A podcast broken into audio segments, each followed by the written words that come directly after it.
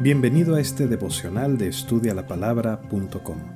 Soy tu servidor Jorge Salazar. Hace un par de años estaba platicando en Cuba con un joven muy agradable, de esos que les gusta contrastar ideas y hacerte preguntas de todo tipo. No porque tengan la duda, sino porque quieren sonar muy profundos y tratar de dejar a la gente callada con lo elaborado de sus preguntas. Ya sabes, aquel tipo de persona que habla de cosas que no entienden pero que quieren dejar en claro que la entienden mejor que tú. Como aquel que decía, yo solo sé que no sé nada, yo solo sé que nada sé, pero si alguien sabe menos siempre puede ser usted. Bueno, pues después de responderle unas cinco preguntas, en medio de la conversación me interrumpe y me dice, a ver, dígame, ¿quién soy? Obviamente por lo abrupto de su interrupción y la cara que puso de ahora sí, con esta sí me voy a agarrar al doctorcito este, inmediatamente supe que era una trampa. Le dije, Alfredo, ¿tú quieres que yo te diga quién eres? Sí, dígame quién soy. Me dijo, respiré dos segundos y le dije, ¿quién eres, Alfredo? No, no, no, usted dígame. Yo no sé, usted dígame. Me insistía. Entonces le digo, bueno, Alfredo, pues si tú no sabes quién eres, y se supone que tú eres tú, pues ¿cómo quieres que yo lo sepa que te acabo de conocer? Por supuesto que él estaba esperando que yo cayera en el viejo truco de eres Alfredo. Y entonces él me dijera, no, le dije que quién soy, no cómo me llamo. O que yo le dijera, eres un cubano, y que me dijera, no, le pregunté quién soy, no de dónde soy, etc. Pero bueno, es un, es un tema tan viejo que ya me lo sabía.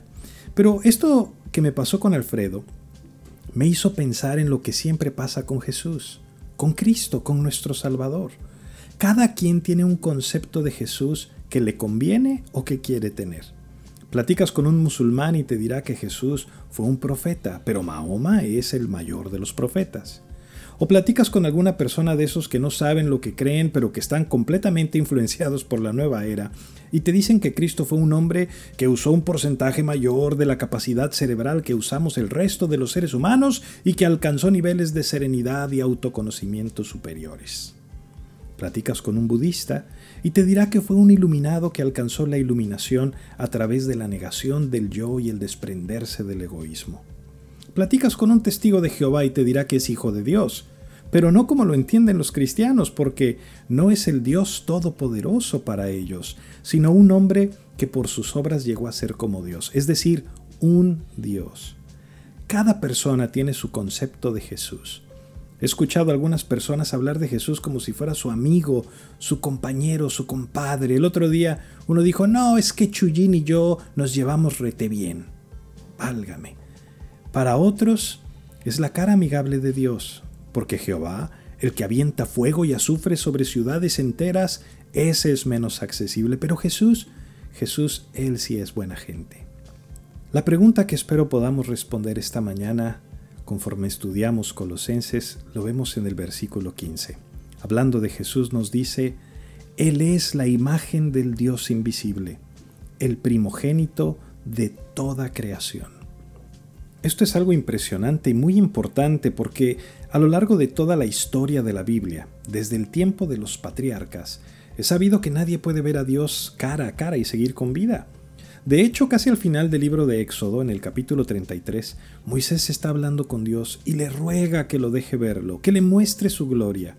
Y Dios le dice claramente en el versículo 20, no podrás ver mi rostro, porque no me verá hombre y vivirá. De alguna manera, la santidad de Dios es algo tan impresionante, tan increíble, tan más allá de nuestra comprensión y dignidad como criaturas, que el simple hecho de mirar a Dios terminaría con nosotros. Quedaríamos fulminados, pero no solo nosotros, también los ángeles. En Isaías 6, por ejemplo, estaba Isaías en el templo adorando a Dios, cuando de pronto tiene una visión del trono de Dios. Dice que era un trono alto y sublime, pero mira lo que dice de las criaturas angelicales que estaban en la presencia del Señor. Por encima de él había serafines. Cada uno tenía seis alas. Con dos cubrían sus rostros, con dos cubrían sus pies y con dos volaban. Estas criaturas celestiales necesitan seis alas para poder estar en la presencia de Dios, cubriendo sus rostros, cubriendo sus pies, ante la santidad de Dios. Si sigues leyendo, son las mismas criaturas que declaran a voces, Santo, Santo, Santo, Jehová de los ejércitos, toda la tierra está llena de tu gloria. Dice Isaías que los quiciales de las puertas se estremecieron, y él dijo, ahora sí hasta aquí, ay de mí que soy muerto. ¿Por qué? Porque él sabía que era un hombre inmundo. Y dice, he visto al rey, a Jehová de los ejércitos. Claro que eso fue una visión, pero si lees tu Biblia, verás que cada vez que alguna de las personas tiene una visión de las cosas celestiales, su primer impulso es decir, hasta aquí llegué, porque nadie puede ver a Dios y seguir con vida. Por eso es que Dios se reveló por medio de sus profetas, por medio de señales, milagros y maravillas. La gente misma ante el terror de la santidad de Dios le pidió a Dios que no les hablara directamente, que mejor les hablara por medio de Moisés, por temor de sus vidas. Así que Dios se reveló por medio de señales, milagros, las profecías que leemos en la Biblia. ¿Hasta cuándo? Hasta que decidió revelarse completamente en Cristo Jesús. Escucha lo que dice el autor de Hebreos.